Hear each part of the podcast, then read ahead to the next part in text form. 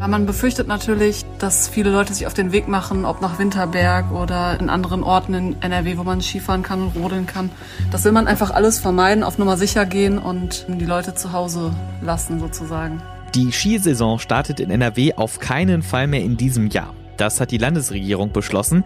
Was das für die Skigebiete bedeutet und was Österreich und die Schweiz mit ihren Gebieten planen, das hört ihr gleich hier. Außerdem, 2020 war und ist auch das Jahr des Homeoffice. Das hat auch Auswirkungen auf die Steuererklärung. Wir sprechen darüber heute im Aufwacher. Mein Name ist Sebastian Stachorer. Schön, dass ihr zuhört. Der Rheinische Post Aufwacher. Der Nachrichtenpodcast am Morgen.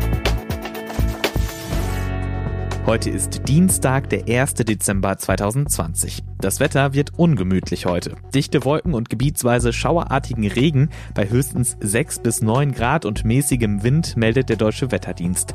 Am Nachmittag wird es weniger mit dem Regen, dafür wird es dann in der Nacht neblig bei maximal 1 bis 4 Grad.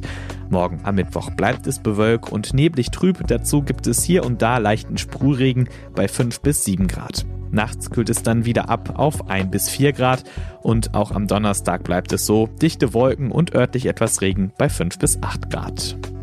Im Sauerland und in den Mittelgebirgen war gestern Schneefall möglich, aber wer darauf gehofft hatte, das bald ausnutzen und Skifahren zu können, der wird enttäuscht werden, denn mindestens mal in NRW bleiben die Skipisten leer und die Skilifte geschlossen welche Folgen das haben wird. Darüber spreche ich jetzt mit Julia Radke von der Rheinischen Post. Hallo Julia. Hallo. Diese Entscheidung der Landesregierung hat wohl einige Trauer ausgelöst, mindestens mal in den Skigebieten selbst, also etwa im Sauerland, oder? Ja, absolut. Dieser kleine Ort, 12.500 Einwohner haben die, der profitiert ja absolut von der Wintersaison. Es sind, es ist sehr beliebt bei Tagesausflüglern mal äh, rodeln zu gehen oder Langlauf. Und äh, ja, es, äh, sie sind sehr enttäuscht. Sie haben viel Geld reingesteckt, wahrscheinlich auch viel Zeit und Mühe, um Sicherheitskonzepte zu entwickeln. Da war bei dem Bürgermeister von Winterberg jetzt die Rede von einer sechsstelligen Summe allein für das System, dass man sich online vormelden muss, um nicht anstehen zu müssen.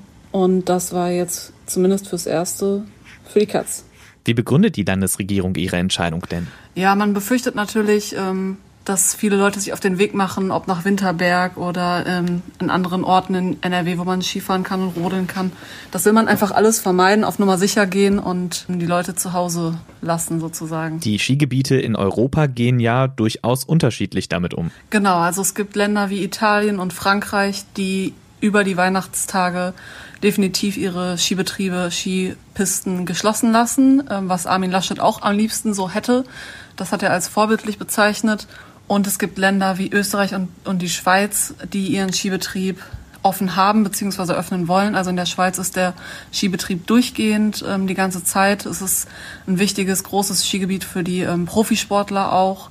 Und Österreich ist derzeit im harten Lockdown mit dem Ziel, ihre Saison am 6. Dezember eröffnen zu können. Also die reißen sich praktisch jetzt ganz, ganz streng am Riemen und haben aber angekündigt, ab 6. Dezember starten zu wollen, auch für den touristischen Betrieb. Zu Beginn der Ausbreitung des Virus in Europa stand ja Ischgl im Fokus, der Skiort, der zum Hotspot wurde und eben dafür gesorgt hat, dass in der Folge viele Menschen in ganz Europa gestorben sind. Wie klug ist es denn, dass Österreich Ischgl in ein paar Tagen trotzdem öffnen will? Also man kann das nicht so pauschal alles ähm, wie Ischgl betrachten. Also nicht alles ist Ischgl und Ischgl ist nicht überall. Es ist natürlich so, dass Skifahren normalerweise in äh, Verbindung gebracht wird mit gemütlichem Zusammensitzen, Hüttengaudi, Après-Ski, Musik, ähm, Alkohol. All das wird es ja diese Saison so oder so gar nicht geben. Also ich habe am Freitag mit verschiedenen großen beliebten Stilgebieten telefoniert und alle sagen unisono, es gibt diese Saison kein Après-Ski. Es gibt äh, sogar aktuell in Österreich auch gar keine Gastronomie. Also die ganzen Lokalitäten haben zu und wenn sie öffnen, dann unter sehr, sehr, sehr strengen Auflagen. Da werden Personen reduziert, da werden Menschen registriert. Da ähm, wird es nicht so aussehen wie in an anderen Jahren und von daher muss man auch ähm, sagen, Sie werden öffnen, aber ganz anders als sonst. Sie haben teilweise Millionenbeträge reingesteckt in Kamerasysteme, in Zulassungssysteme, dass die Menschen da sich nicht drängeln vor den Liften. Es gibt natürlich auch Liftbetriebe, die risikoarm sind, einfach weil es Schlepplifte sind und die sowieso einzeln benutzt werden. Aber bei den großen Gondeln, da hat man Desinfektionsanlagen installiert und einfach ähm, will da stark darauf achten, auch mit mehr Personal, dass das alles eingehalten wird. Also der Skisport an sich äh, ist eigentlich vorstellbar, nur dieses ganze Unterhaltungsprogramm drumherum geht natürlich dieses Jahr nicht. Da stellt sich natürlich schon die Frage, wenn viele Wintersportbegeisterte in so einem kleinen Bergort sind und Urlaub haben, was machen die dann abends, wenn die nicht mehr feiern gehen können? Ja, das muss man sich fragen. Es ist ja eigentlich in den meisten Skiorten so, dass äh, der Anteil der Ferienwohnungen überwiegt. Also große Hotels, wie jetzt beispielsweise in den Sommerzielen, gibt es in den Winterzielen eher weniger. Das ist eher die Ausnahme. Viele mieten sich kleine Ferienwohnungen, was auch äh, Corona-mäßig sicherer ist. Und da wird sich entweder das ähm, nach innen verlagern oder sehr vereinzelt auf die Restaurants beschränken. Aber es wird natürlich keine Partys geben können. Na gut, die Wirtschaft ist das eine, aber ist das nicht trotzdem verantwortungslos, nur deswegen die Skigebiete zu öffnen? Ja, es lässt sich natürlich aus deutscher Sicht immer leicht sagen, dass sie dem Geld hinterherrennen und alles dafür tun, dass der Skizirkus weitergeht. Aber man muss da auch sagen, dass in Österreich die Volkswirtschaft stark davon abhängt. Jeder dritte Job hängt direkt oder indirekt mit der Tourismusbranche zusammen und hängt auch davon ab. Und wenn diese Saison komplett oder größtenteils ausfallen würde, dann wird es viele kleine Familienunternehmen wahrscheinlich im nächsten Jahr einfach nicht mehr geben. Schauen wir nochmal auf Winterberg. Wie groß ist das Problem denn für das Sauerland? Also der Bürgermeister sagt schon, je später wir in die Saison kommen, desto schwieriger wird's natürlich, auch von wirtschaftlicher Seite. Das gilt ja für jeden Skiort, ob jetzt in Deutschland oder in Österreich oder der Schweiz. Und äh, die haben ja eh schon zu kämpfen mit der verkürzten Saison 1920, äh, die ja im März vorzeitig beendet werden musste wegen der Pandemie. Und äh, ja, das Geld ist äh, weg. Das ist natürlich ein Weihnachtsgeschäft auch. Da haben alle Ferien. Das fällt auf jeden Fall aus dieses Jahr. Vielen Dank für den Überblick, Julia Radke. Skifahren geht also nicht im Dezember, vielleicht aber stattdessen Homeoffice. Viele Menschen haben damit dieses Jahr Erfahrungen gemacht, machen müssen. Und wer im Homeoffice war, soll auch steuerlich dafür entlastet werden. Und zwar schon bei der nächsten Steuererklärung. Wenn es um Steuern geht, ist das nie so ganz einfach. Deswegen lasse ich mir das erklären von Reinhard Kowaleski aus der Wirtschaftsredaktion. Willkommen im Aufwacher. Ja, ich grüße dich. Reinhard, wie soll diese Regelung grundsätzlich funktionieren? Ja, wir, bisher haben wir die Regelung, dass du nur ein Arbeitszimmer absetzen kannst, wenn es ein abgeschlossenes Zimmer ist. Das können die meisten Menschen gar nicht. Und darum können zum Beispiel faktisch nur Lehrer oder auch Richter ein Arbeitszimmer von der Steuer absetzen. Im Moment 1250 Euro im Jahr. Jetzt hat, haben wir aber Millionen Menschen, die haben zu Hause gearbeitet, auf dem Küchentisch, ähm, in der Ecke vom Wohnzimmer, manche auch im Bad also es gibt da ganz skurrile Fotos. Und die haben teilweise auch Geld dafür ausgegeben, die haben mehr geheizt, die haben mehr Strom verbraucht zu Hause und die haben auch alle Kosten gehabt. Und da hat sich eben die Frage gestellt, wie kann man denen doch einen Vorteil geben, weil die ja erzwungenermaßen zu Hause sind. Und da ist man jetzt auf die Pauschale gekommen von 600 Euro maximal im Jahr. Okay, und wie geht das dann konkret? Was muss ich bei meiner Steuererklärung 2020 machen? Du kannst ja, wenn du deine Einkommensteuererklärung machst, gibst du Werbungskosten an. Das ist bei den meisten Menschen vorrangig die Fahrt zur Arbeit. Diese Fahrt zur Arbeit entfällt dieses Jahr aber weitgehend, weil die Leute ja gar nicht zur Arbeit fahren mussten. Der Weg zur Arbeit war eben, sag mal, von, der Küche ins Wohnzimmer. Dafür sagt man eben jetzt, dann könnt ihr eben pauschal 50 Euro im Monat ansetzen fürs Homeoffice, beziehungsweise 5 Euro pro Tag. Der Vorschlag ist aktuell ja maximal 600 Euro Homeoffice-Pauschale. Das geht aber auch nur, wenn man auch 1000 Euro Werbungskostenpauschale absetzt. Du hast gerade gesagt, die meisten Menschen machen vor allem die Pendlerpauschale geltend und genau dieses Pendeln fällt dann weg, damit dann auch die Werbungskosten und man kommt vielleicht nicht mehr auf die 1000 Euro.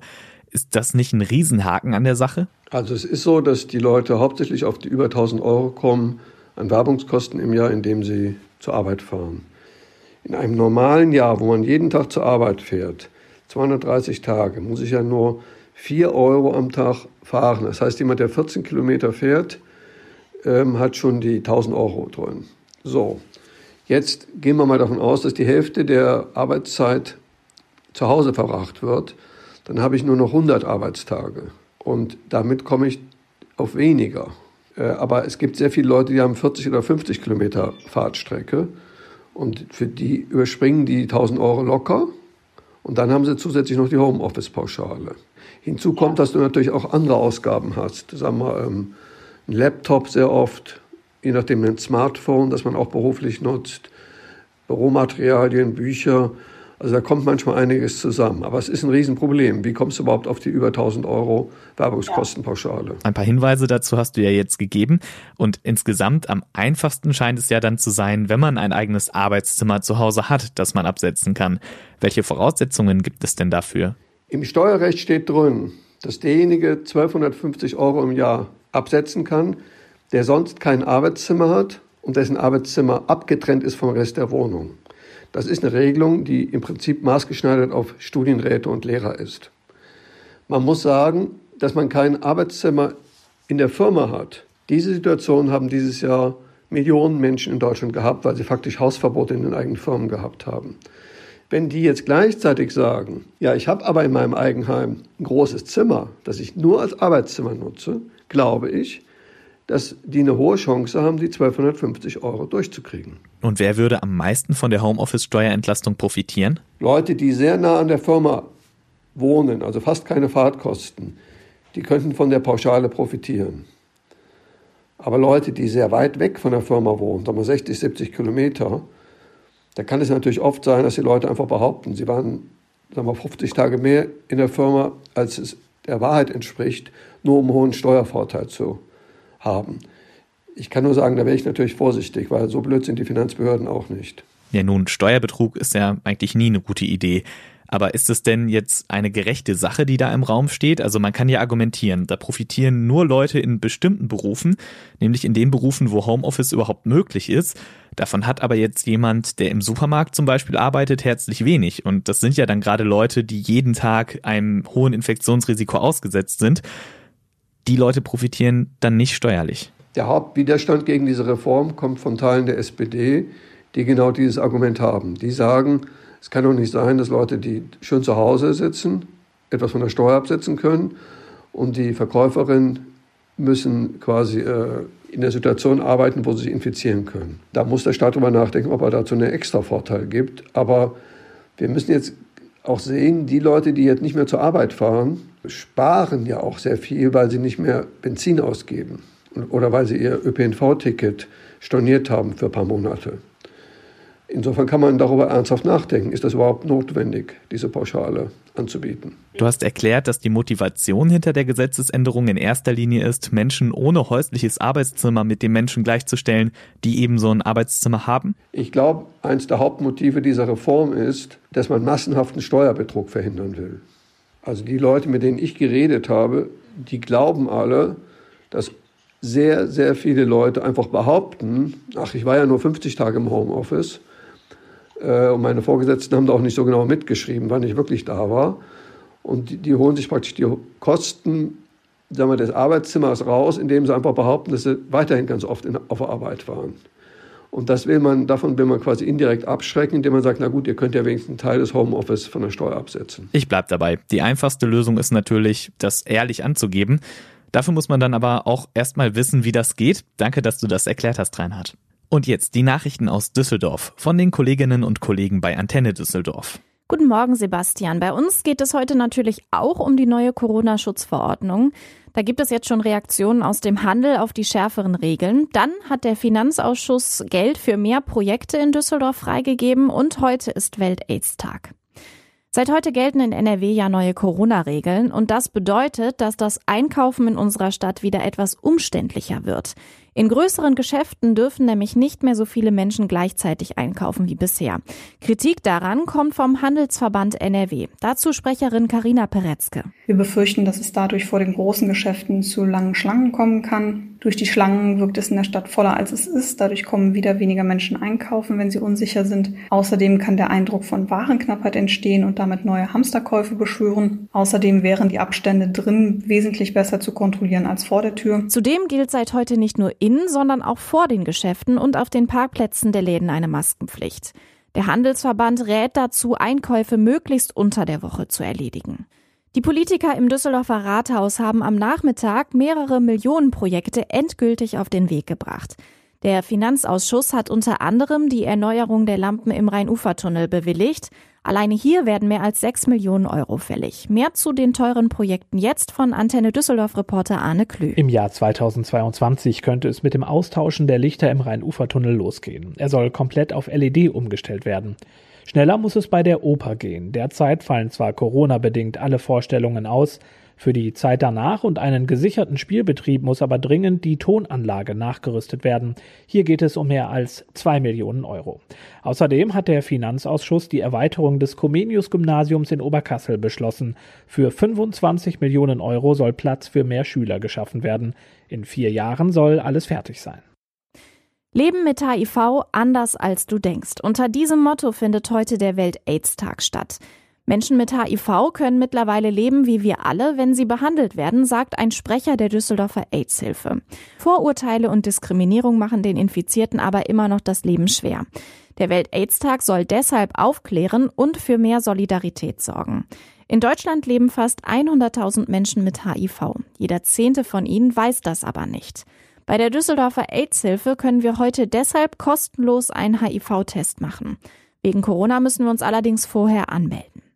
Ich bin Alina Lierz und mehr Nachrichten für und aus Düsseldorf stehen auf antennedüsseldorf.de und gibt es natürlich auch immer um halb bei uns im Radio. Und das wird heute wichtig. Ab heute gelten in NRW strengere Regeln im Shutdown.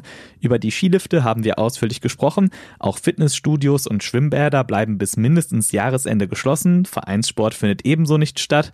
Auch Musikfeste und Kulturveranstaltungen sind weiter untersagt. Und für Silvester können die lokalen Behörden Pyrotechnik auf bestimmten Straßen und Plätzen verbieten. Partys sind ja sowieso schon verboten. Bundesgesundheitsminister Jens Spahn besucht die Düsseldorfer Arena. Zusammen mit NRW-Ministerpräsident Armin Laschet besichtigt er das dort geplante Impfzentrum. Anschließend tagt das NRW-Kabinett in den Räumen des Stadions und auch daran nimmt Spahn teil. Wie geht es dem Gastgewerbe in NRW im Shutdown? Dazu informiert heute der Deutsche Hotel- und Gaststättenverband NRW in einer Pressekonferenz. Und für einige Betreiber von Steinkohlekraftwerken gibt es Geld dafür, dass sie ihre Kraftwerke abschalten. Sie konnten angeben, wie viel Geld sie gern dafür bekommen würden. Heute gibt die Bundesnetzagentur in Bonn bekannt, welche Kraftwerke dann als erstes vom Netz gehen und wie viel sogenannten Steinkohlezuschlag es für die entsprechenden Betreiber gibt. In Frankfurt wird der Prozess um den mutmaßlich rechtsextremistisch motivierten Mord am Kasseler Regierungspräsidenten Walter Lübcke fortgeführt.